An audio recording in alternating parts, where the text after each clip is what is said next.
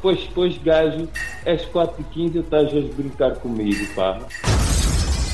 Você está ouvindo o podcast do Projeto 4 de 15, um canal para divulgar e popularizar a ciência aplicada à saúde.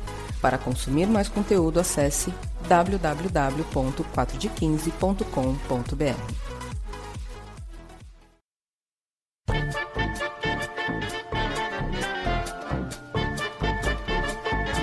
Fala pessoal, aqui é o professor René de Caldas e hoje a gente vai trazer o áudio de uma live que a gente fez com o professor Marcos Agostinho, que é técnico da seleção brasileira sub-18 de judô, e o tema de hoje vai ser preparação física para judô. Mas antes da gente começar, só um recadinho rápido para vocês. Segue a gente nas redes sociais e compartilhe esse episódio com os amigos, hein? Vamos fazer essa informação chegar em cada vez mais gente, fazer o podcast crescer no Brasil e principalmente fazer uma educação física de qualidade. Valeu, pessoal, até mais.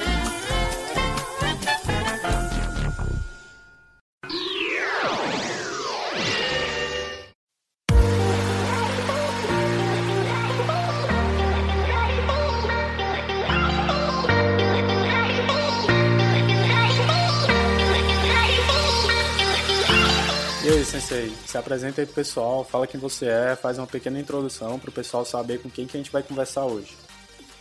Fala pessoal, tudo bem? É, primeiro agradecer ao Renê aí pela, pela oportunidade. Eu já acompanho o 4 de 15 já há algum tempo e, e acho um projeto muito bacana, muito é, que traz muita informação importante é, de uma maneira é, que é via podcast, que é uma maneira que a gente consegue ouvir em qualquer momento e está aprendendo o tempo todo. É, eu, como o René já falou, trabalho com judô, já trabalho com judô desde 1997, né? Sou, fui atleta de judô também e, e atualmente eu trabalho com judô aqui na cidade onde eu moro, na Secretaria de Esportes da cidade onde eu moro, que é Cotia, uma cidade da Grande São Paulo. Trabalho também na seleção brasileira de judô e mais especificamente com as categorias de base. Sou treinador das categorias de base, mais para 18, e também dou aula numa faculdade aqui da, da cidade, que é a Faculdade Lusófona de São Paulo. Né? E acho que inicialmente é isso.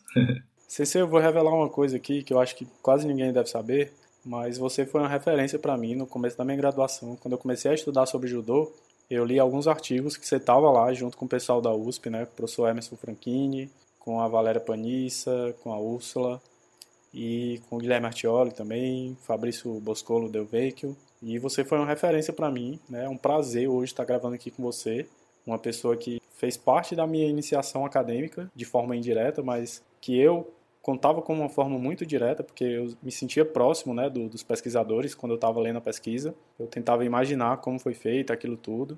E hoje eu sei que você curte o 4 de 15, né? Que história foi essa? Um belo dia eu recebi uma mensagem sua agradecendo um abraço que eu tinha mandado. E aí eu fiquei surpreso, eu não sabia que você ouvia.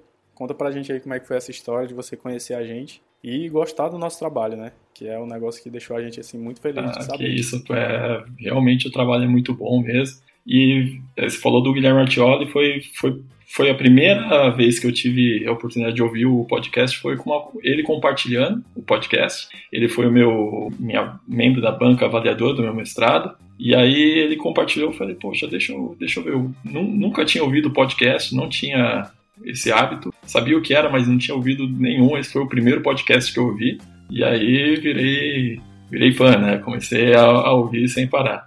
Né? E você falar que é, fui uma referência, na verdade, eu acho que eu era. Eu tava ali no meio do, do bolo ali do, do grupo de estudos da USP ali, era o, o treinador que estava no meio dos, dos cientistas, né? Então eu, eu vim da, do, da, do trabalho em campo para buscar mais conhecimento, para poder voltar, para melhorar o trabalho no, no, que eu já fazia nas equipes que eu trabalhava na época. E, e aí eu fui me envolvendo, né? E isso acabou virando uma dissertação de mestrado e tudo isso aí é, me fez ver a importância de a gente estar conectado com, com, com a ciência, né? Então é, é, bacana ouvir isso porque saber que um pouquinho do que eu tentei ajudar lá no, no grupo é, também está colaborando para a ciência do esporte de maneira geral. E aí então, vamos lá? Começar o primeiro bloco? Bora lá? Bora lá!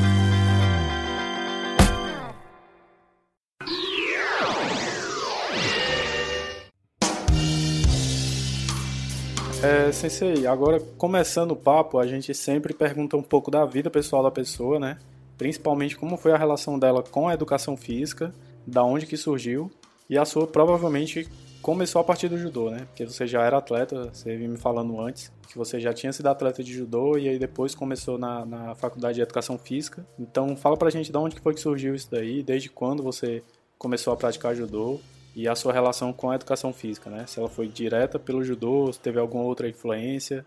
Fala melhor aí pra gente como é que foi ah, isso. Bom, eu, na verdade, acho que eu devo aos meus pais, obviamente, né? Porque eles sempre tiveram a preocupação de, de, me, de que eu, tanto eu quanto minha irmã, a gente sempre estivéssemos fazendo fazendo atividades físicas. Então acho que desde que eu me conheço, a gente estava envolvido em algum, algum processo de, de ensino de esportes. Eu fiz natação, fiz basquete, é, fiz um, um, projeto de iniciação esportiva. Na época eu, eu, morava com meus pais muito próximo da USP, né? meus pais moram próximo da USP, e aí a gente fazia muitas atividades que eram oferecidas lá, inclusive pelo pelo, pela Escola de Educação Física da USP mesmo. Eu fiz natação lá, fiz esse projeto esportivo quando eu era bem, bem novo. E em 89, é, por algum motivo, minha mãe se interessou pelo judô e eu comecei a fazer o judô numa, em uma, num centro esportivo ali municipal.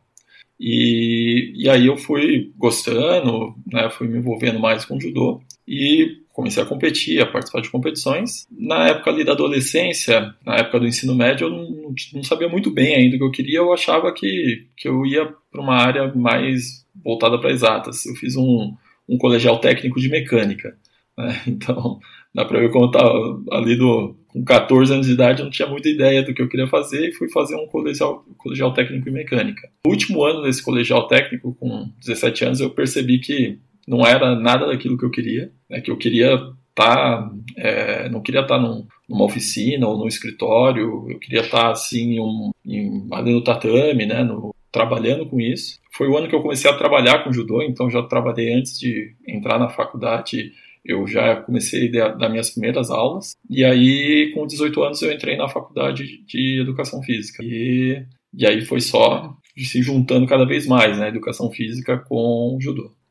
Aí qual foi a faculdade que você fez educação física? É, eu fiz uma faculdade de São Paulo chamada Universidade de Ibirapuera.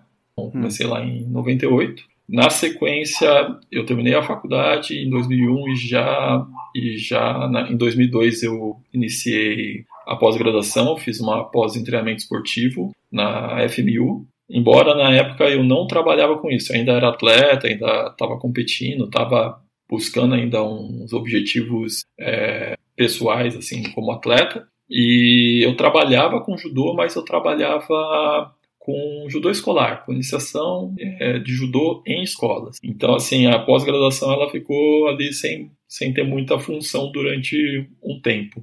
E na sua carreira de atleta aí, quais foram as principais conquistas, na sua opinião? Ah, como atleta, eu acho que eu era aquele cara o esforçado, né? E eu tive alguns resultados em, mais em nível estadual, algumas participações em nível nacional, algumas medalhas em nível nacional, mas nada de grande destaque. Né? O, o meu objetivo era realmente chegar na seleção brasileira, né? disputar, sempre treinei para isso, busquei isso, mas não, não aconteceu. Né? Mas assim, quando eu terminei, quando eu parei de competir, eu é, terminei bem tranquilo, assim, com a certeza que eu tinha feito tudo que eu podia para tentar chegar nesse objetivo. Uhum. Né? Então acho que esse foi o, foi o caminho que eu, que eu passei é, foi bastante importante para mim e ainda é bastante importante para mim hoje. Ele foi importante pessoalmente e também é, é importante profissionalmente para que eu para o trabalho que eu faço e para tudo o que eu tentei construir até agora nas minhas ideias profissionais. Sim, o senhor pode citar alguma pedra no sapato aí que o senhor lembra? Alguém que a gente conheça, talvez? Algum atleta que já foi para a Olimpíada, ah. que era da sua categoria, assim, que sempre dava ah, um trabalho? Tem vários aí.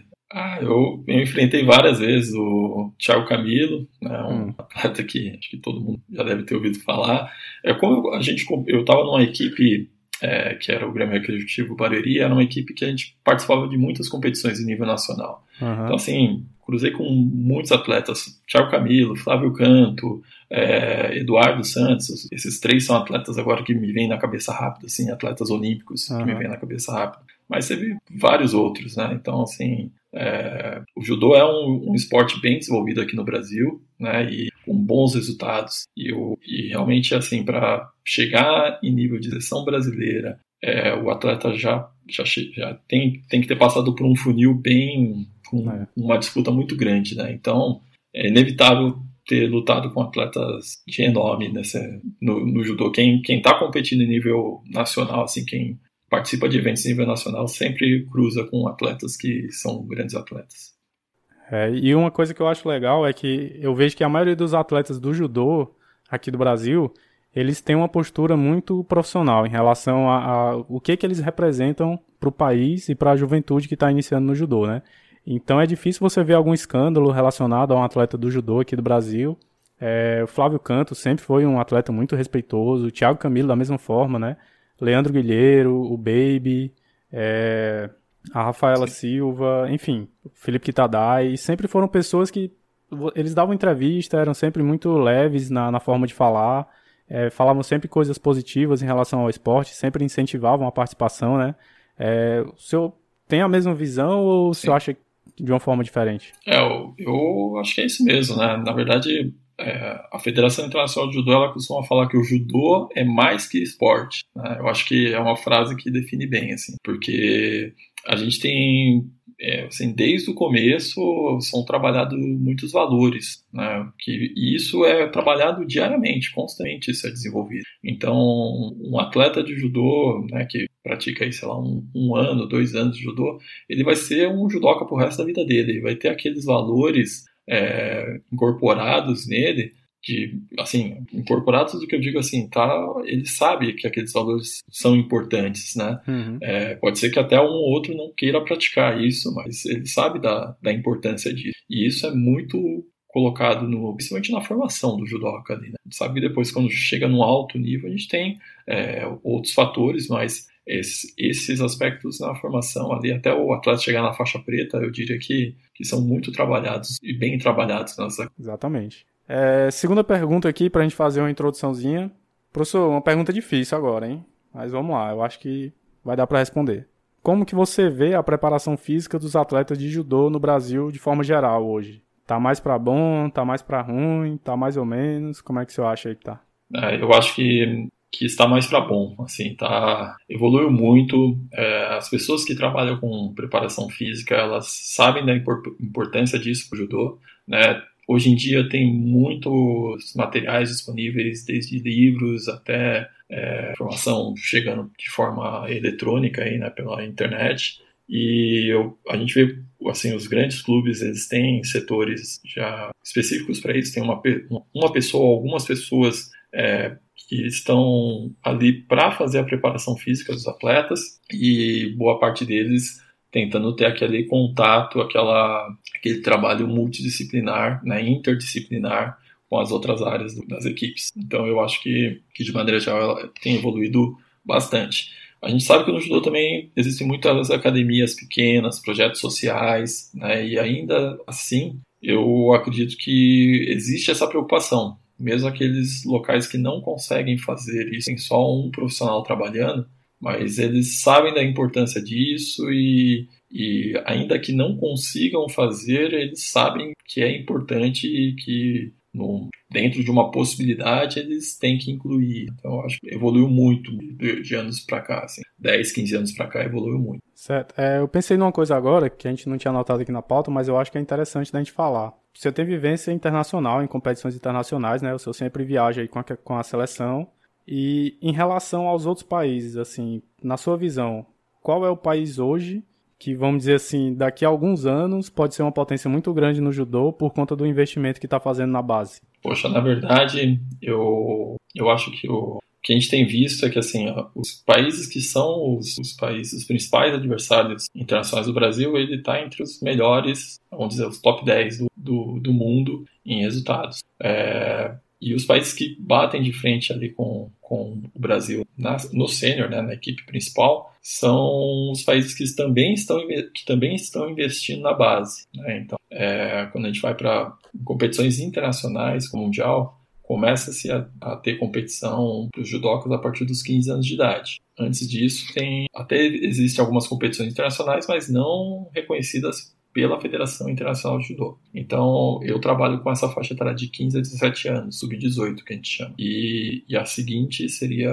a de 18 a, a 20 anos de idade. Nessas, nessas faixas etárias, sub-18 sub-21, os países que, que, que são os grandes países de ponta são os que já estão investindo ali também.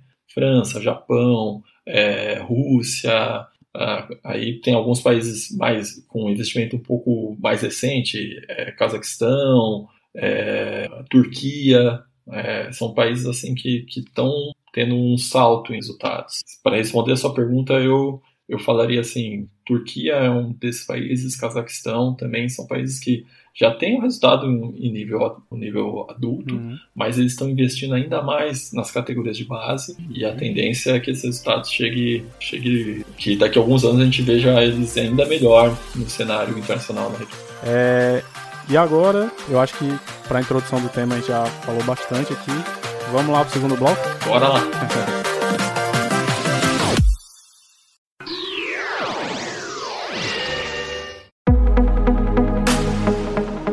Bem, então, para começar o segundo bloco, a gente vai falar especificamente sobre os principais pontos da preparação física. Então, para tentar resumir a ideia e depois a gente ir aprofundando, primeira pergunta é como se dá a preparação física no judô específica para categorias de base? Bom, vamos lá, né? Eu vou falar um pouquinho sobre a minha experiência, né? acho que mais experiência em, em clube, é, porque na, na, seleção eu trabalho mais diretamente ali com, com a parte técnica mesmo, no dia, né?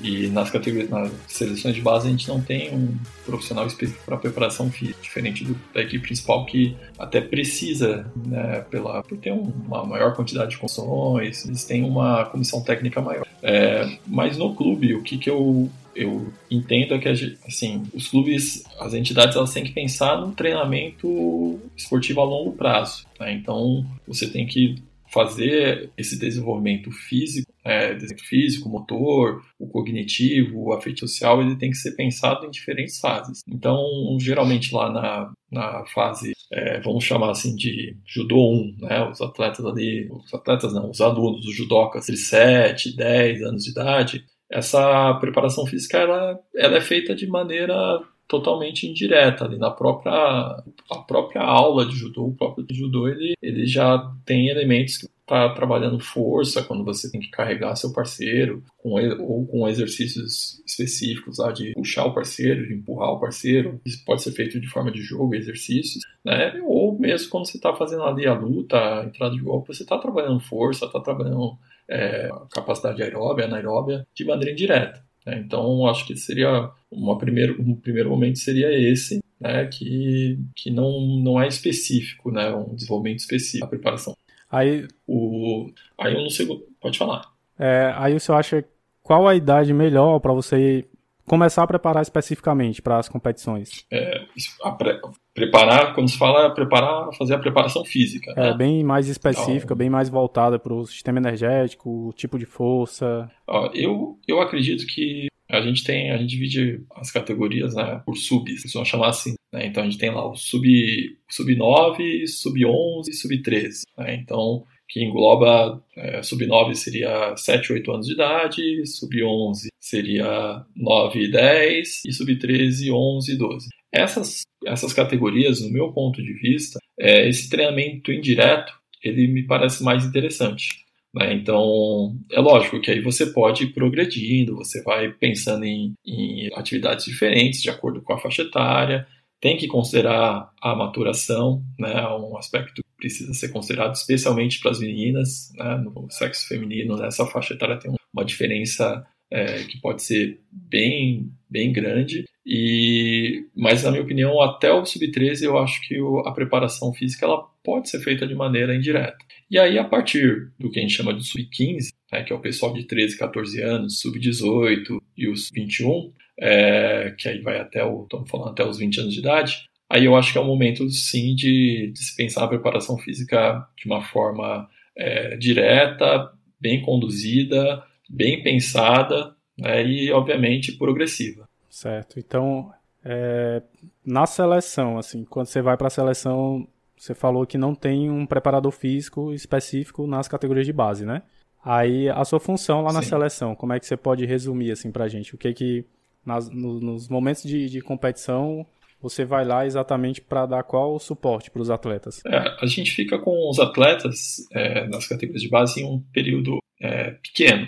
Geralmente a gente fica com os atletas lá de 3, 4 até no máximo, estourando em algumas ações, assim, quando é uma ação muito grande, 15 dias. Né? Isso já contando o tempo de viagem e tudo mais. Uhum. Então, assim, mas esse, esses momentos que a gente fica com os atletas são momentos muito importantes, porque ou são momentos pré-competição, né? então a gente, aquele momento do, do polimento, do tapering, que a gente tem que tomar bastante cuidado realmente com, a carga, com o feito ali de proposta de atividade, e ou é um momento é, o contrário, né, de treinamento intensificado. A gente tem algumas ações que são treinamentos de campo internacionais, né, realizados aqui no Brasil mesmo ou em outros países, onde o objetivo é realmente que, que eles treinem bastante, mas que eles aproveitem esse treino da melhor maneira e que não se machuquem. É, essa é uma preocupação. Então, assim, eu, eu e os outros treinadores, a gente trabalha, é, a gente faz tanto a parte de controle técnico-tático, de orientações técnico-táticas para os atletas nesse período, quanto a parte de controle da carga e a, e a tentativa de, de evitar adaptações negativas, o excesso de fadiga e problemas que possam tirar ele dessas, dessas ações que são ações importantes. A gente tenta organizar as coisas para que eles consigam fazer sem, sem se machucar e potencializando o máximo Sim, é, como são períodos curtos, né? Basicamente vocês é, fazem com que eles não exagerem por conta de ansiedade ou alguma coisa do tipo. E eu acho que também deve ser muito trabalhado, principalmente na categoria de base, a parte psicológica do atleta, né? Porque ele está começando a entender o que é competição de nível nacional, internacional. E eu acho que essa parte da ansiedade, do medo, é, da frustração pela derrota, eu acho que deve ser uma coisa, vamos dizer assim, muito enfatizada, né? Né, na, na seleção. É, eu, eu diria que é, a, fase com a qual eu trabalho, que é a fase de entrada aí nessas competições, quando a gente vai para a Europa, vai para a Ásia, vai para possivelmente para o Campeonato Mundial, aqueles que se classificam, é, é a, fase do sub-18 é a que a gente tem a maior discrepância, né? Porque a gente, assim, a gente tem é, o atleta que, que nunca viajou, e aquele que já está competindo nesse nível de competição já há um ou dois anos. Então, e aí no caso do feminino, que é o com, com o qual eu trabalho, a gente pega desde meninas que já estão lá com 17 anos de idade, né, já completaram 17 anos de idade, e aquelas que estão com 14 e vão completar 15 no final do ano. Né? E, e, aí, e aí uma, uma outra questão, a gente tem atletas que estão em grandes clubes, né? hoje em dia no Brasil, judô brasileiro, podemos citar o Pinheiros, que é aqui em São Paulo, Reação, que é no Rio de Janeiro, Minas Tênis Clube em Minas Gerais, Sojipa, que é no Rio Grande do Sul, acho que esses são os, os quatro maiores clubes é, judô do Brasil.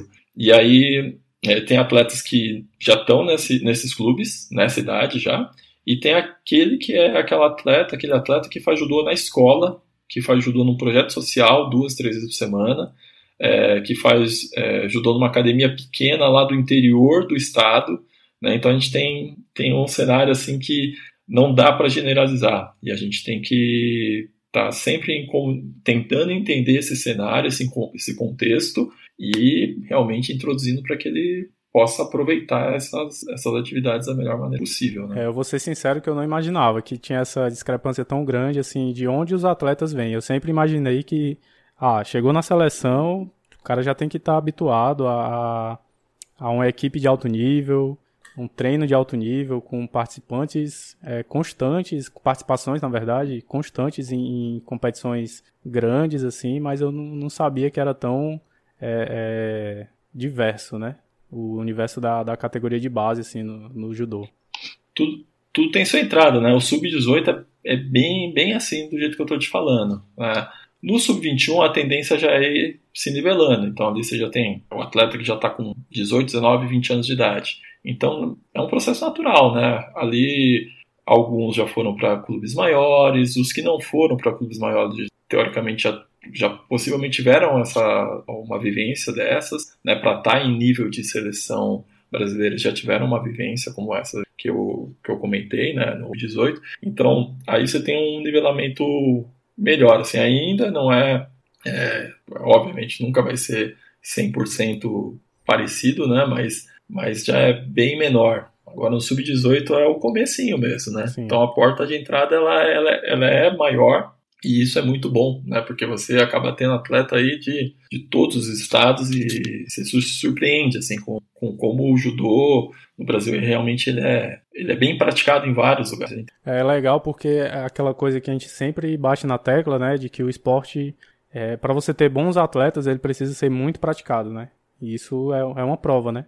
Quando o, acho que o judô deve ser Sim. um dos mais praticados no Brasil, né? Das artes marciais, eu acho que hoje ainda é o maior, né? O que é mais praticado. É, eu não sei se a gente tem dados epidemiológicos Sim, em relação a isso, mas na minha visão, eu acho que, que deve ser, né? Pela, pela vivência aí que eu tive. É, o contato que eu tive, um, tive contato com um dado, eu não vou lembrar a referência, mas falava em 2 milhões e meio de praticantes no Brasil. Pô, muita gente. É uma quantidade razoável, né? Professor, agora entrando mais especificamente na preparação física, né? Agora vamos falar do clube, porque na seleção a sua parte é mais do gerenciamento ali, pré-competição, mas agora no clube, como é que você faz a parte de avaliação física dos atletas? É, aí é, essa parte, na verdade, eu, a gente também faz na seleção.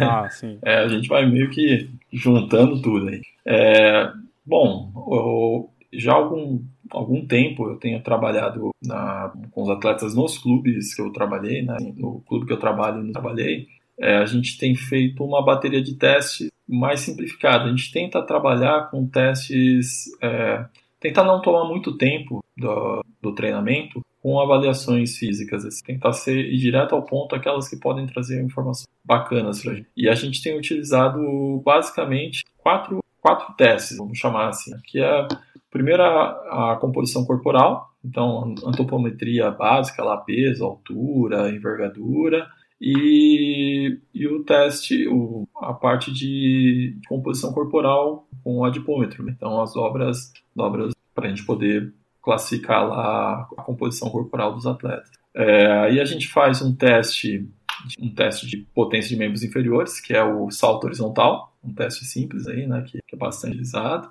Uhum. E fazemos um teste de resistência de força de membros superiores, é, tanto a dinâmica quanto a isométrica, que é um teste que a gente utiliza uma, um kimono, né, a gente coloca o judogi na, na barra e o atleta faz vai fazer o maior número de, de flexões e extensões, né, esse judogi, e esse é o dinâmico, e também tem o isométrico, ele vai ficar o maior tempo. Né? Por que, que a gente faz esse teste? Porque ele é importante para para a gente medir essa capacidade, a essência de força é, dinâmica e isométrica, e ela é importante na disputa de pegada no jogo. Então é um teste já validado, um bastante usado, e que traz informações importantes para a gente. Ele tem bem o, é, o teste de salto que eu já tinha comentado, a gente faz porque a potência de membros inferiores é importante para a entrada dos golpes no judô. Uhum. Então, é importante para para que ele consiga executar o golpe com velocidade e, e, força. E o outro teste que a gente faz é um teste específico do judô que chama Special Judo, judo Fitness Test. É um teste bem, bem é, conhecido no judô mundialmente. Sim. É um teste rápido, rapidinho assim, mas muito cansativo, porque ele mede a aptidão aeróbia e anaeróbia. Né? E aí ele tem alguns parâmetros, algumas variáveis lá que nos ajuda a entender o, a situação lá da capacidade aeróbica. Então, basicamente, a gente faz isso, a gente consegue fazer isso, assim, muito rapidamente. Se eu fosse medir um atleta só, eu gastaria, sei lá, 20 minutos para fazer. Uhum. Tá, tá, um pouco mais com a composição, com, a, com o teste de composição corporal. Não, não, levaria um tempo tão grande. Como a gente, quando a gente executa esses testes, a gente faz um, uma dinâmica de circuitos, né? Então, os atletas estão passando nos circuitos e sendo avaliados. A gente consegue fazer isso em uma manhã, a gente consegue avaliar, sei lá, 60, é, isso é legal para o pessoal saber, porque eu costumo falar muito com meus alunos na faculdade que quando eles forem fazer avaliação física, eles têm que pensar é, muito bem nela para saber o que, que realmente eles vão fazer. Porque às vezes, sei lá, tem um teste que é muito bom, mas necessita de um equipamento que é muito caro, ou então necessita de muito tempo, e você não vai conseguir fazer aquele teste é, de forma fácil, rápida e muitas vezes ao longo de uma preparação. E o que a gente precisa é justamente isso, de um teste que seja rápido, que seja fácil e que você possa fazer muitas vezes na preparação, porque aí você vai medir o que, que você está fazendo com o atleta, né? Então é, é, interessante você dizer que se for avaliar um atleta, você gasta, sei lá, 20 minutos. E às vezes a gente vê pessoas que estão com aluno de personal, é, fazendo preparação física específica para o judô, e às vezes demoram dois, três meses para reavaliar o atleta, né? Então eu acho que isso é muito, é muito pouco quando você está lidando com o atleta, né? Tem que ter uma frequência maior de avaliações e tem que ser mais prático, né? Tem que ser coisas bem pontuais e que exatamente como você falou, você tem que saber justificar por que, que você está fazendo cada uma daquelas avaliações, né? Como você bem fez agora na sua fala anterior. É, na verdade, isso, vou falar assim, quando eu comecei a pensar, eu comecei a, a trabalhar com competitivo, categoria de base, competitivo em 2008. E aí eu comecei, foi a época que eu já estava parando um pouquinho de competir, né? Já estava direcionando os esforços mais para a parte profissional mesmo. E aí eu comecei a estudar bastante, né, para tentar ver o que, que seria interessante. É, eu, eu, tive o privilégio de estar num, num, de treinar em um lugar onde os meus treinadores eles tinham essa preocupação com esse controle físico, então eu já, já sabia da importância disso. E a gente, na, e aí na, no começo, você começa a pensar, pô, então vou avaliar tudo que eu posso avaliar, uhum. né? Ah, é. Vou tentar avaliar o máximo possível de informações, quanto mais informação tiver, melhor vai ser, né? Mas a gente vai né, no dia a dia percebendo que não é bem assim e que isso é inviável. Uhum. Né, inviável e chato para o atleta. O cara não, não gosta de ser avaliado toda hora. Né, então você tem que é, fazer de uma maneira que seja viável. E aí foi assim, com o tempo eu fui conseguindo junto com as outras pessoas que trabalhavam com a gente, foi chegando nesse, nessa ideia. Essa foi a ideia que eu trabalhei, esses testes foram os testes que eu trabalhei é, no, na minha dissertação. Né? Então, uma parte dela foi analisar o desempenho físico dos atletas ao longo de dois anos, temporadas competitivas. E aí a gente fez essas avaliações, assim, constantemente ao longo da, da periodização que propôs ali para eles. E aí foi, foi isso que a gente acabou depois levando para seleções, para seleção também. A gente faz essa mesma bateria de testes na seleção e tentamos divulgar isso para para os clubes poderem fazer. E aí, quando a gente pensou nisso, que isso precisa chegar nos clubes, a gente pensou que tem que ser realmente algo que seja viável, é que eu falei para você. A gente tem desde o de um clube com muitos recursos até um projeto social, uma uhum. escola, né, que tem atleta que está na seleção, tem atleta que, que, que medalhou em, em, em, campeonato mundial. A gente teve um atleta que, que, pratica, que praticava até o ano passado numa escola e ela foi medalhista no campeonato mundial. Né. Então isso tem que chegar para todo mundo, quem tem recursos e quem não tem. Então tem que ser algo viável. É, e é interessante a gente falar, pessoal, que todos esses testes aí que o professor Marcos está falando, eles são validados cientificamente e eles têm uma importância na preparação. Então, isso que ele está falando de que a gente tem que pensar em quem está num grande clube e quem está num clube menor ou então treinando na escola, é, os testes que são feitos tanto na escola quanto no grande clube, esses que ele falou aí, todos eles dão informações importantes. Então, não é o local que você está fazendo, não é o equipamento que você está usando, é muito mais da capacidade do, do, do avaliador da, do atleta entender o quanto é importante a avaliação, né? Dele dar tudo de si, dele saber para que serve aquela avaliação. E os testes, é, é, eles são validados cientificamente com, com equipamentos melhores e a gente consegue ver que o teste que é feito lá na barra, por exemplo, segurando o judogi, ele é muito próximo da, de um teste que é feito no isocinético, ou então de um teste que é feito no, num teste de um engate. Né? Eles têm uma similaridade. Então, eles são testes que dão resultados que a gente pode confiar, não é qualquer coisa. É isso que ele está falando para algumas pessoas que estão ouvindo, né? Pode parecer assim, ah, então quer dizer que você faz o que é mais fácil e pronto. Não. É o que funciona e que é mais fácil, né? São as duas coisas juntas. Não é só o que é mais fácil, mas é o que funciona também, né? Exatamente. Isso a gente precisa estudar, a gente precisa buscar buscar na literatura, né? Não tem não tem jeito. Você tem que buscar na literatura e e ver o que, o que se encaixa para sua modalidade e para aquela realidade. Exatamente. É, professor, seguindo aqui o papo, você já falou de avaliação física, aí você já deu uma pincelada no que eu vou falar agora. Mas especificamente, quais são as prioridades de capacidade física do judô que você enxerga para a preparação física? É, eu acho que a gente tem que pensar né, nas capacidades que são determinantes, né?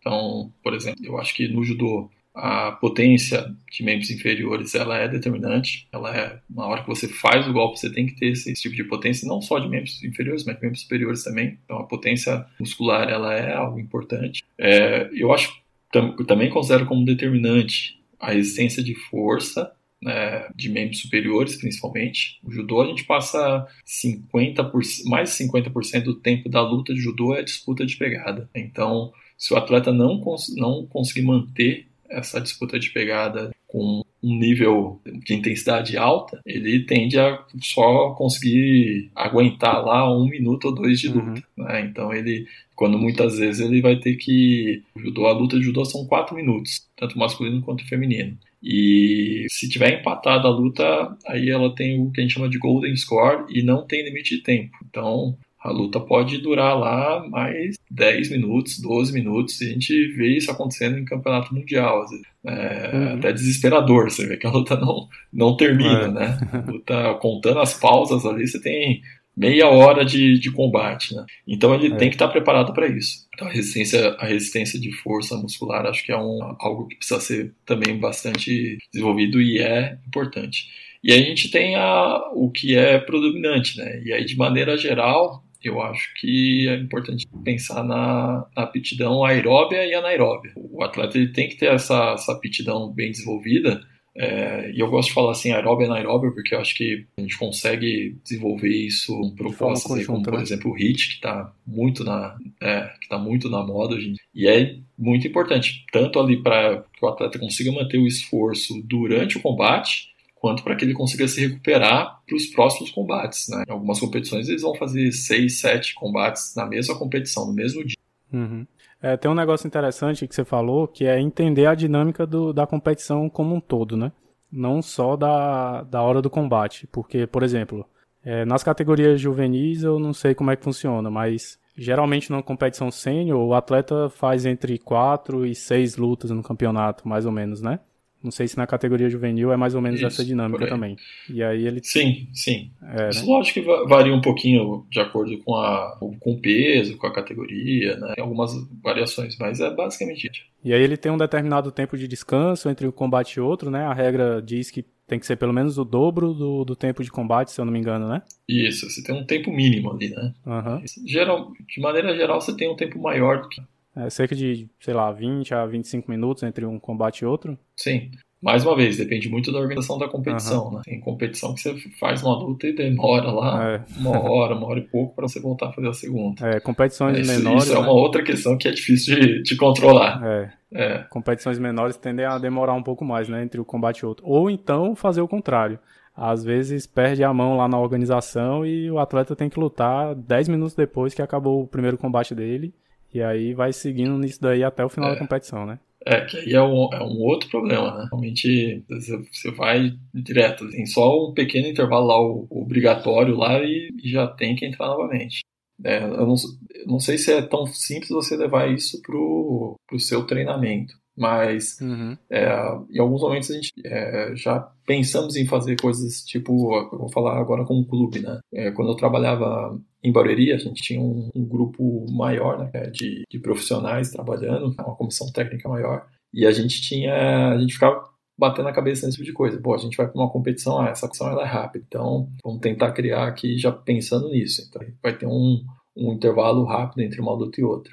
Ah, essa uhum. competição aqui vai demorar pra caramba. O que, que a gente vai fazer né, para que, que a adaptação seja, seja boa para esses atletas? A gente vai, vai fazer. A gente tem uma competição no início do ano, geralmente, que a maior competição, a Copa São Paulo, a competição do Brasil, assim, número de atletas, e ela geralmente ela é bastante demorada, assim, embora tenha muitas áreas. É, são muitos atletas mesmo, então na, na fase preliminar ali você tem um, uma demora assim para voltar a lutar. E aí uhum. era algo que a gente sempre ficava pensando como que a gente ia tentar adaptar. Mas eu acho um pouco complicado. É, isso é, é muito complicado mesmo. E uma coisa interessante que eu, eu sempre falo para meus alunos, é, quando você é um bom treinador, um bom preparador físico, você entende tão bem do esporte que você começa a pensar coisas fora da, da parte, vamos dizer assim, específica de exercício, de tempo de descanso, enfim, coisas técnicas. Você começa a pensar em coisas como você falou agora é, conhecer cada competição ao ponto de você conseguir moldar a preparação física do seu atleta de acordo com a competição alvo que ele vai participar, né?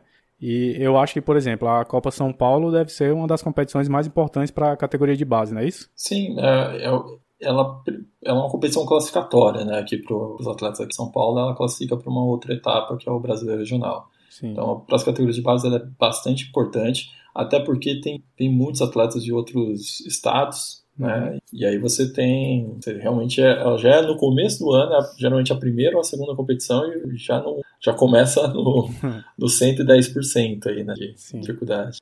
É, então eu, é, sempre costumo dizer também que você tem que ter aquele seu alvo principal. E no judô a gente consegue fazer isso com um pouco mais de tranquilidade, porque existe um espaçamento bom aí entre as competições, né?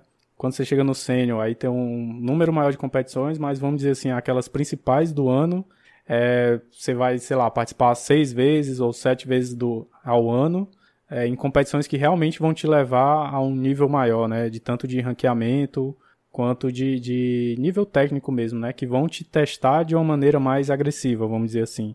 Então, é, como são poucas oportunidades ao longo do ano, né?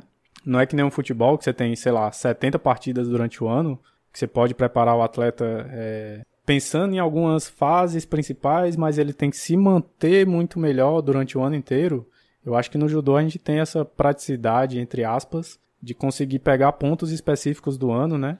Pra conseguir preparar o atleta. Ou não? O que, que você acha aí? Eu, eu nunca fui o preparador de uma equipe, então, então eu tô então. falando meio que na visão de quem lê as é. coisas, mas vamos na prática aí. Acho que é assim, é, na prática depende. Porque assim, é, se você tem um, sei lá, se a gente está pensando em atletas que vão competir, que tem um nível menor, que vão competir basicamente em competições de nível estadual, é, isso que você está falando faz sentido. Você consegue programar, você tem um espaçamento, é, você tem, não é o ideal também, porque as maior, a maior parte das competições de nível estadual elas acontecem no primeiro semestre. Uhum. Então, teoricamente, você tem um segundo semestre para você reestruturar e ajustando. Só que eles têm a quebra do Natal e Ano Novo, e aí depois, e aí já vai vir as competições importantes lá a partir de maio. Então, teoricamente, para atletas de nível menores faz algum sentido, embora tenha a sua dificuldade. Quando você pega atletas que já estão em nível nacional, nacional ou tentando entrar em nível nacional, a gente tem um calendário bastante congestionado, viu? Hum. São muitas competições. Eu vou falar agora do sub-18, chegar, puxar aí para aquela que eu tenho vivenciado. Os atletas têm as competições que eles competem no estado dele as competições que eles vão competir nacional, que são importantes para que vai definir as competições que eles vão participar. Então, uhum. o primeiro do ranking vai para o Campeonato Pan-Americano, é, dependendo da pontuação que ele tem, ele pode ir para o Campeonato Mundial e conquista a vaga dele para o Mundial se tiver uma pontuação mínima no ranking. Uhum. É, então, ele está sempre tentando participar de todos os eventos nacionais para ele possa é, ter um bom posicionamento no ranking. Aí ele tem os eventos internacionais, é, que também valem pontos para o ranking, tanto o ranking nacional quanto internacional. E aí tem ainda as competições é, em nível escolar. Hum, então tem verdade. alguma que aí é algo paralelo, né? algo que não, não compete à Confederação Brasileira de Judô, é uma outra confederação, mas que também tem competições nível estadual, nacional é. e internacional. Então você tem o problema do calendário congestionado é bastante bastante sensível já no sub-18 e por aí vai. No sub-21 também, porque o sub-21 muitos atletas já estão competindo no sênior também, uhum. então eles dobram. É, enfim, é algo que é um problema que realmente tem que ser pensado e ser botado no, no planejamento, principalmente para os atletas, para os treinadores dos clubes que são têm o poder ali de ajustar o treinamento do atleta mesmo. E a gente tenta, a seleção está sem contato com eles, com os treinadores, para que a gente possa fazer um trabalho em conjunto, né? É, porque geralmente é, eu fiz a preparação de um atleta, não, de dois atletas de judô e de um de jiu-jitsu, né? Só que esse do, do jiu-jitsu, ele já tinha um nível internacional. E aí o que, que eu fazia com ele? Ele sempre queria competir, né? O atleta que é atleta, ele se você disser, olha, você vai competir todo dia essa semana, para ele tá tranquilo, não tem problema. E aí eu tinha que meio que frear ele, porque às vezes ele queria participar de muitas competições estaduais que não é, contavam ponto pro ranking dele. E aí eu tentava meio que manejar, porque a gente sabe que não pode tirar tudo também, porque às vezes mexe com o psicológico do atleta e ele precisa ter é, prontidão de combate, assim, né? Ele precisa saber que está preparado, né? O treino não dá essa, essa condição para ele, porque o treino não, não, consegue simular muito bem a competição em termos de, de pressão, de ansiedade, é, de busca pelo resultado, de subir no pódio, de você estar tá lá no tatame, todo mundo te olhando e você erguer o braço do campeão e tal. Então essas sensações, né, eles têm que vivenciar constantemente. E aí eu acho que quando você tem a oportunidade, conseguir gerenciar isso aí é uma é fase é muito sensível, assim, da, da preparação física, né? Você saber que, sei lá, tá três semanas de uma competição alvo, que é muito importante para o seu ranqueamento, só que naquela semana tem uma competição que o atleta quer muito participar. E aí você fica entre a cruz e a espada ali, sem saber o que fazer, ou então, será que vai, será que não vai?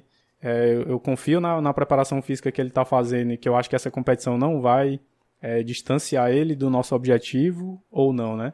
Você, você encontra muitos cenários desse tipo? Sim, sim é. isso é bastante comum. É, como eu te disse, né? São, tem, eles têm muitas oportunidades, o que é muito bom. Muitas oportunidades de competição e de acesso a níveis superiores né, por, por diferentes caminhos. Mas eu acho que é essa questão, é você priorizar, né, você é tentar pensar e um pouco nisso o que, que é a prioridade e deixar isso claro para o atleta também. Ele, ele saber, olha, nesse momento a gente está fazendo aqui um tipo de treinamento que a gente não está pensando no desempenho para essa competição que talvez eventualmente você vai competir durante esse período aí. Uhum. Né? Mas a gente está fazendo isso porque a gente espera que a gente consiga depois tirar a carga algumas semanas, que é onde você uma competição que para nós é importante, e que nessas é um ótimo um desempenho melhorado. É. Então, a gente sabe que o desempenho competitivo tem vários fatores, né? mas obviamente a preparação física é um dos fatores que são relevantes e que devem ser pensados.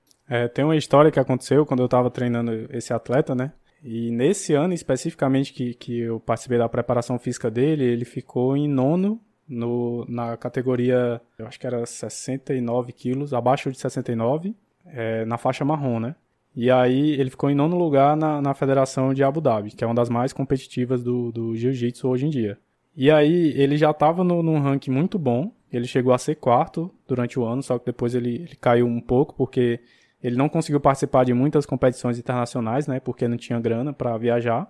E aí era ele lá em quarto lugar numa federação internacional e querendo participar de algumas competições aqui que você, tipo, não tem nem organização direito. O negócio é totalmente desorganizado. Às vezes marca para você lutar uma hora da tarde e você vai lutar nove horas da noite. Literalmente, assim. Então, eu ficava dizendo para ele, cara, não se desgasta com isso. Tu vai para lá, tu vai passar o dia inteiro, vai se alimentar mal, é, você vai ficar na ansiedade de querer lutar. Às vezes não tinha gente para lutar na categoria dele, porque os atletas aqui no estado meio que já conheciam, né, ele, já sabiam o, a, o nível que ele estava.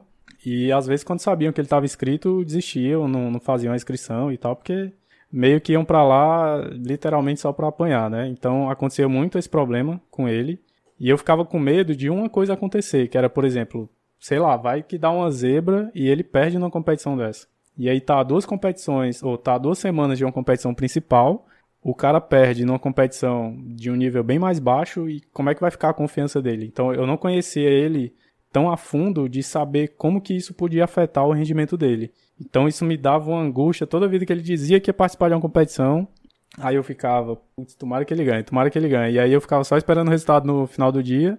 Aí ele falava, ó, oh, ganhei e tal, fiz três lutas e e finalizei todas e tal, e aí eu ficava tranquilo, mas a ansiedade era muito grande porque eu não sabia qual ia ser a reação dele com o fato de perder logo antes de uma competição alvo, né? Você já viveu alguma, alguma experiência desse tipo de um atleta seu participar de uma competição menor, perto de uma competição alvo e, sei lá, ficar mexido com isso, ficar meio é, cabisbaixo, sem confiança? Olha, eu não estou conseguindo lembrar de uma situação específica como essa, mas eu, eu entendo a, a, sua preocupação mesmo. Eu acho que o principal, por isso que eu acho que o principal é, é esse, né? A gente tentar deixar, é, é, educar o atleta né, sobre, essa, sobre essa organização do, do treinamento, essa organização que é pensada, né? Então, deixar ele, mas isso também depende, você tem que entender o, como, que, como que o atleta vai também interpretar isso, é como eu falei, é um processo, né? Uhum. É um processo de educá-lo,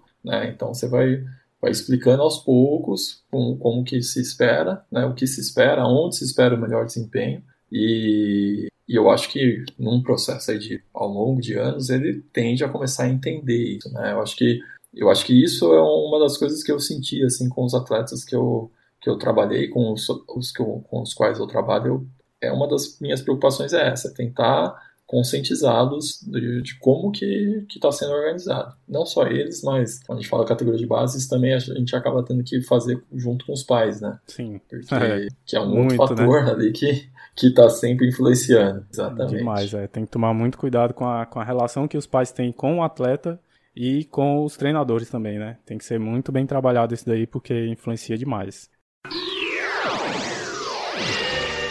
É, então vamos lá para o próximo assunto, esse é um assunto grande e decisivo, na minha opinião. Né? A gente já conversou antes, é, que é o controle da carga de treinamento no judô.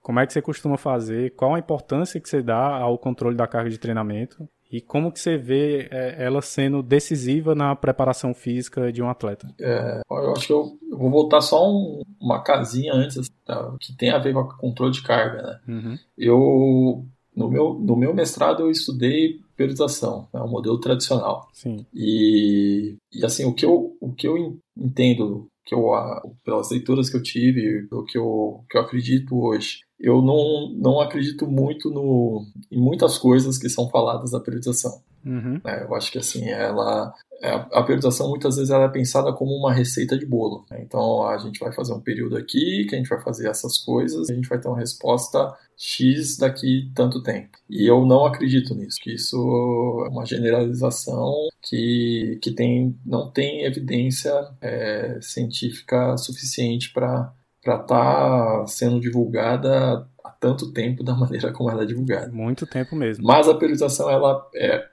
é, ela é algo que tem que ser feito, mas ela tem que ser feito com uma outra com outro olhar. E eu, aí, aí eu acho que a gente volta para o tema agora, que é o controle da carga. Uhum. Né? Não só da carga, mas análise de desempenho de maneira geral, controle de maneira geral. Então eu acho que assim, é, a gente é, sabe, por exemplo, que a redução da carga do treinamento, isso tem evidência que mostra que ali a redução naquelas, naqueles dias que antecedem a competição, que é o que é, que é chamado de taper, é, ou polimento, isso realmente mostra, se mostra efetivo para melhorar o desempenho. Né? Então, é, se a gente reduzir a carga ali perto da competição, 7 dias, 10 dias, 15 dias da competição, é, é importante, a gente precisa ter um controle do processo inteiro. Então, eu preciso controlar a carga para eu saber o quando, quando que eu tenho como que, que reduzir antes, e eu que vai ficar saber depois, se né? eu realmente estou reduzindo. Exatamente. Né? Então, eu acho que ela, ela é importantíssima. Né? Você tem alguns, algumas ideias do que está acontecendo quando você controla a carga, então você pode ter alguns parâmetros, como por exemplo a monotonia, uhum. que dá algum indicativo ali de, de algum risco. Vamos chamar de adaptações negativas, porque assim é, a lesão pode acontecer por vários motivos, né? É, uma infecção respiratória pode acontecer por vários motivos, né? Mas o, a carga de treinamento pode ser um desses que pode influenciar de alguma forma. Né? Então, se você tem lá qual que é a carga de treino, se você tem lá é, como que esse treino está sendo distribuído durante a semana, né? ele está fazendo todo dia a mesma carga, você está tendo uma ondulação, você já tem um, um, um, parâmetro que você pode mudar, que você pode ajustar ali para aquele atleta. Né? Então, é, tem tem um, um outro parâmetro que está sendo muito discutido, que é aquela razão agudo-crônica. Sim, é. Né, que, a gente estava até comentando. também é um parâmetro naquele... do, do controle de carga. Tinha até comentado naquele podcast lá, né, que você postou no Stories, eu ouvi. O negócio tá fervilhando na minha sim, cabeça ainda. Sim. Eu fiquei pensando muito sobre aquele tema lá. Tá. É, não, e é realmente. Basicamente é você. É, você pegar a carga mais recente, né, da semana ali, mais recente, e comparar ela com as três semanas anteriores, quatro semanas anteriores, e ali você tem um índice, né, uma razão ali que você, se ela é superior a 1.5, se não me engano é isso, é, 1.5. É, você teoricamente estaria num, num, colocando o atleta num alto risco de lesão. Uhum. É, e assim, para eu era algo que realmente eu, eu, eu eu utilizava e até muito pouco tempo atrás e está tendo um debate científico sobre isso, né? Porque parece que não, não faz tanto sentido e, o, e a pessoa que faz esse debate é, ela tem uns argumentos bem, bem interessantes. Né? Então, assim, é uma outra questão também que a gente tem, tem que estar sempre ligado aí na, na ciência para a gente poder acompanhar e ver os parâmetros que a gente está utilizando, se eles realmente são os melhores. É. Mas aí, assim, acho que assim, só pegando um, um ganchinho, né, voltando ao controle de carga, acho que ele é essencial, né? Você tem que controlar justamente para você saber o quanto que você pode diminuir, quando você vai diminuir. E eu não diria só o controle da carga, mas também da recuperação, é, do estresse, é, outros controles que são importantes para que você possa gerenciar melhor o treinamento do atleta. E aí eu acho que eu incluiria mais uma, uma informação importante. Né? Eu acho que o controle, esse controle do treinamento, é, é por isso que é importante a gente ter vários parâmetros, ficar preso talvez só um parâmetro. Então a gente tem a carga interna, a gente tem a carga externa, a gente tem a tolerância ao estresse, a gente tem a recuperação. Então você é, você tem a variabilidade da frequência cardíaca, você tem vários parâmetros que, de novo, você tem que ter parcimônia, você tem que. Não dá para controlar todos, é. né? Não dá para você fazer. É, colocar todos ali para você modelar o treinamento, mas é, dentro do possível você tem que ir tentando é, ter tanto parâmetros subjetivos, que talvez é um pouco do que é, tem sido batido bastante em da, da razão aguda crônica, é, que ela basicamente ela fala fala-se muito dela com, com o controle da carga interna de forma subjetiva, é, mas você tem que ter tantos parâmetros subjetivos quanto tentar incluir parâmetros objetivos também para você poder fazer esse controle de uma maneira é, mais fidedigna, né? mais, mais certeira, né? eu diria assim. É. Então é isso, é, e aí é, é, lógico, cada um tem a sua limitação, uhum. né? mas tem que ir tentando ajustar e tentar. E se você não tem como, ah, pô, eu só consigo fazer com a parte subjetiva. Eu entendo bem isso, porque basicamente da forma que eu faço, uhum. mas você tem que saber quais são as limitações. É. Né? Então você não pode esquecer que tem limitações. É. E é, tentando resumir, a ideia é basicamente você tem que fazer o máximo para a sua possibilidade, né? Não tem que exagerar achando que quanto mais informação você pega, melhor, porque não é bem assim, né? Eu acho que a forma de você tratar as informações, a interpretação, às vezes é mais importante do que a quantidade de informação que você tem.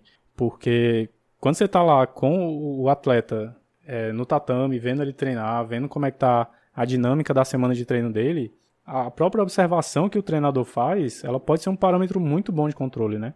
Você conhece o atleta, você sabe quando que ele está é, mais confiante, quando que ele está, sei lá, usando a técnica favorita dele e está dando certo, que é, isso está levando ele a utilizar com uma, uma, potência maior, com uma velocidade de entrada maior. E quando ele começa a ficar mais lento, quando ele começa a não entrar muitas vezes ao longo de uma, de um, de um, de uma luta simulada, e aí você começa a entender, pô, mas por que está acontecendo isso? E aí, às vezes, vale mais uma conversa do que um controle objetivo ou subjetivo. Acho que isso é, consegue até mudar um pouco mais a dinâmica do treinamento, né? Então essa responsabilidade dia a dia que a gente tem Sim. que ter, né? Mas eu, eu, acho, eu acho que mesmo essas observações, elas valem a pena serem registradas e você ter esse, esse monitoramento realmente para quando você terminar ali um período que você de organização, uma periodização, você olhar e falar, poxa, em determinados momentos a gente teve essas, esses picos e, essas, e esses vales, né? E aí você tentar entender o porquê, uhum. né? o que, que aconteceu para levar aquilo. Exatamente. É, professor, falando especificamente agora de um negócio que acontece muito nas artes marciais, né, que é o processo de weight cycling, que em português a gente fala que é perda e reganho de peso, principalmente para próximo das competições, né, que os atletas têm uma queda abrupta de peso para se encaixar na categoria mais abaixo. É, como que se dá esse processo na, nas categorias de base do judô hoje em dia?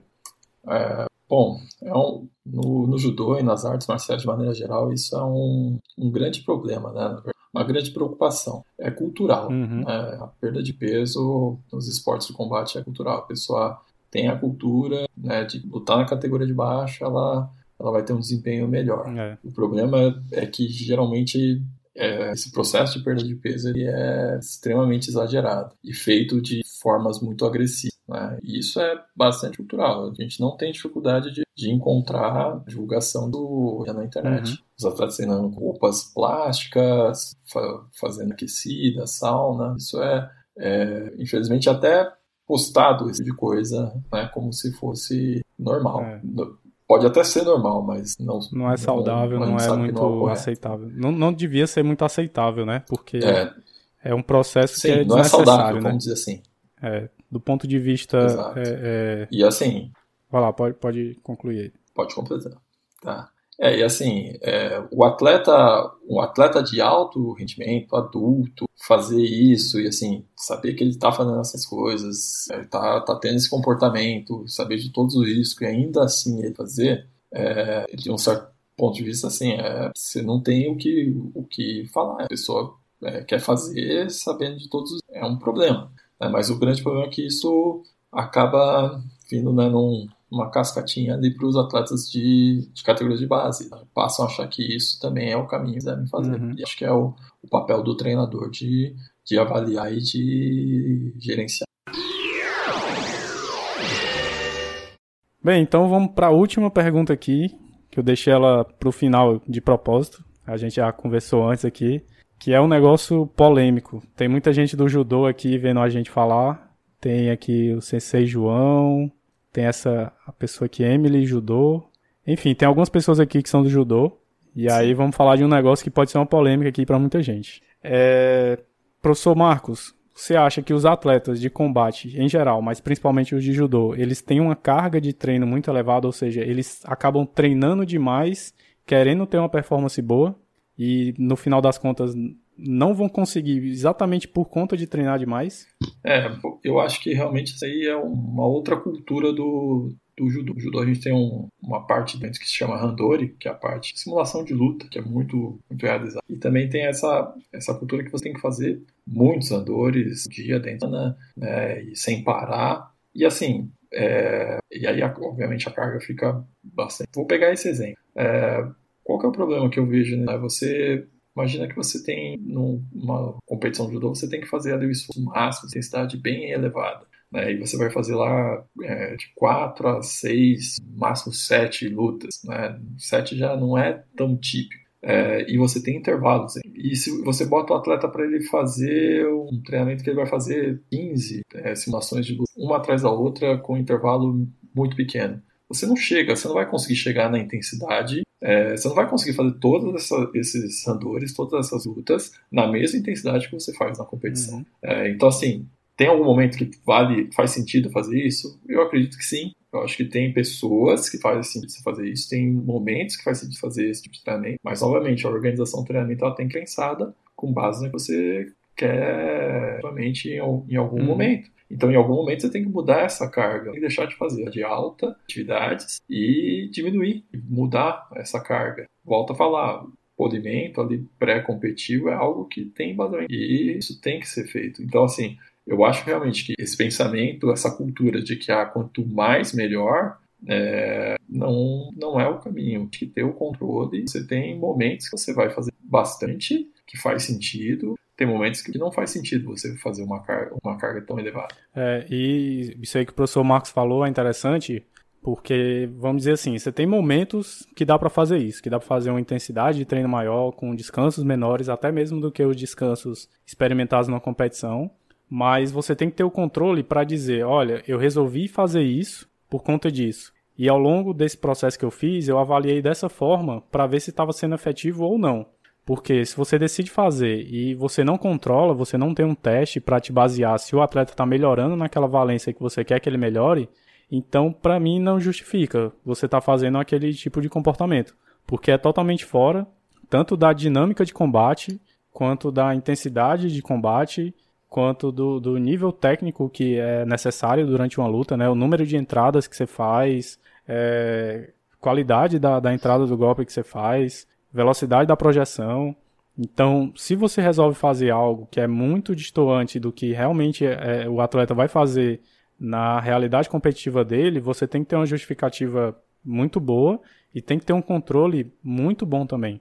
Para você dizer, olha, eu quis fazer isso porque eu queria que ele tivesse esse resultado. E ele realmente teve, porque eu avaliei dessa e dessa forma. Então, caso contrário, caso você não tenha um controle muito bom uma avaliação muito boa para justificar o ganho que aquele seu atleta vai ter, é, fica inviável você fazer. E, como o professor Marcos falou, tem que ser por um tempo reduzido, né? Você tem que buscar que o, com que o atleta tenha o melhor rendimento dele na parte competitiva. Então você tem que tentar simular a competição é, de uma forma mais fidedigna e não sair muito tempo dela. Ficar fazendo isso, sei lá, três meses, quatro meses, não parece ser, ser muito coerente com o que ele vai encontrar na realidade competitiva, né? Você pode pensar em fazer, sei lá, uma, Sim. duas semanas, um treino mais intenso, tentando buscar um ganho maior de resistência, sei lá. E se você conseguir, beleza, mas depois você tenta voltar um pouco mais para a realidade, porque ele não precisa só de resistência, né? Como a gente já falou no começo, é, potência, velocidade e força também são necessárias para o atleta de, de judô. E também das outras modalidades de combate em geral, mais ou menos o que a gente vai encontrar é essa prioridade de capacidades físicas aí, né? É, eu acho que é exatamente aí mesmo. É, você não consegue fazer uma, um volume enorme, então muitas vezes tem um volume muito alto, é, e aí você vai, você até pode fazer esse volume muito alto, mas a intensidade não vai ser a mesma competição. E se o atleta fizer na intensidade igual da competição, provavelmente vai acabar sendo incoerente, né? não tem um tempo de recuperação suficiente. Então, eu acho que tudo tem momentos para ser, ser feito, e eu acho que esse, esse é o grande ponto. É não pegar um recorte, às vezes, muitas vezes o pessoal pega um recorte de um, ah, sei lá, no Japão se treina muito, faz muito randor e muitas, o volume é muito alto. Mas é, tentar observar o, o panorama geral, né? Às vezes você vai lá, você pega um recorte de um momento e aí você, você acha que aquele momento é o que faz o tempo todo, né? Na verdade, talvez não seja, não seja dessa forma, né? Não dá para ter esse pensamento é, tão minimalista assim, na minha opinião, né? A gente tem que conseguir adaptar algumas coisas, claramente. Mas é, a teoria que a gente tem, ela tem que embasar a prática, né? Não, não pode ser distoante uma coisa da outra. Você pode ter adaptações que são necessárias, mas não pode ser uma coisa extremamente diferente do que está sendo pregado na teoria, né? É, eu gosto de uma frase, é, mais ou menos assim, vou ver se eu lembro certinho, hum. mas é que os, os, teóricos eles têm que se tornar cada vez mais práticos. É e os práticos cada vez mais teóricos. Né? Então, é um, não é uma, um, uma luta onde um tá para um lado, outro tá para o outro falando mal. Uhum. Né? Você tem que tentar absorver um pouco de cada lado para que para que o esporte evolua, né? O esporte, obviamente, não é só teoria e, não, obviamente, também não é só para, especialmente no nível que a gente está hoje em dia. É. E eu acho tão legal assim quando existe uma interação da prática com a ciência que você consegue ver todos os resultados, que você consegue ver toda a evolução. É um negócio muito prazeroso, assim, né? Quando você traz o conhecimento lá da academia e aí alguém vem na prática e consegue aplicar tudo direitinho e consegue fazer as adaptações e consegue às vezes dar uma ideia nova para quem está lá na academia, ou seja, é uma troca mútua, né? Você melhora o rendimento do atleta na competição e às vezes uma necessidade específica de algum atleta gera uma ideia de pesquisa que depois de alguns anos vai ser desvendado, vai ser descoberto alguma outra coisa, algum outro fator que pode melhorar ainda mais o rendimento daquele atleta, ou se não daquele de outro atleta que vem depois dele, ou seja, é um negócio fascinante assim, na minha opinião, né? É um negócio que eu vejo e é um ciclo vicioso muito proveitoso na minha na minha opinião. Concordo contigo. É, essa é uma satisfação enorme, né?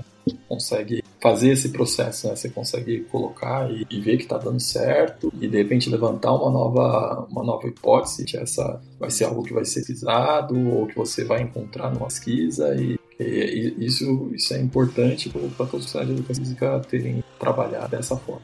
É isso aí, pessoal. Então acho que o segundo bloco foi bem proveitoso. Agora a gente vai para o terceiro bloco de conclusões e vamos finalizar com o papo de esteira. Então, bora lá? Bora lá.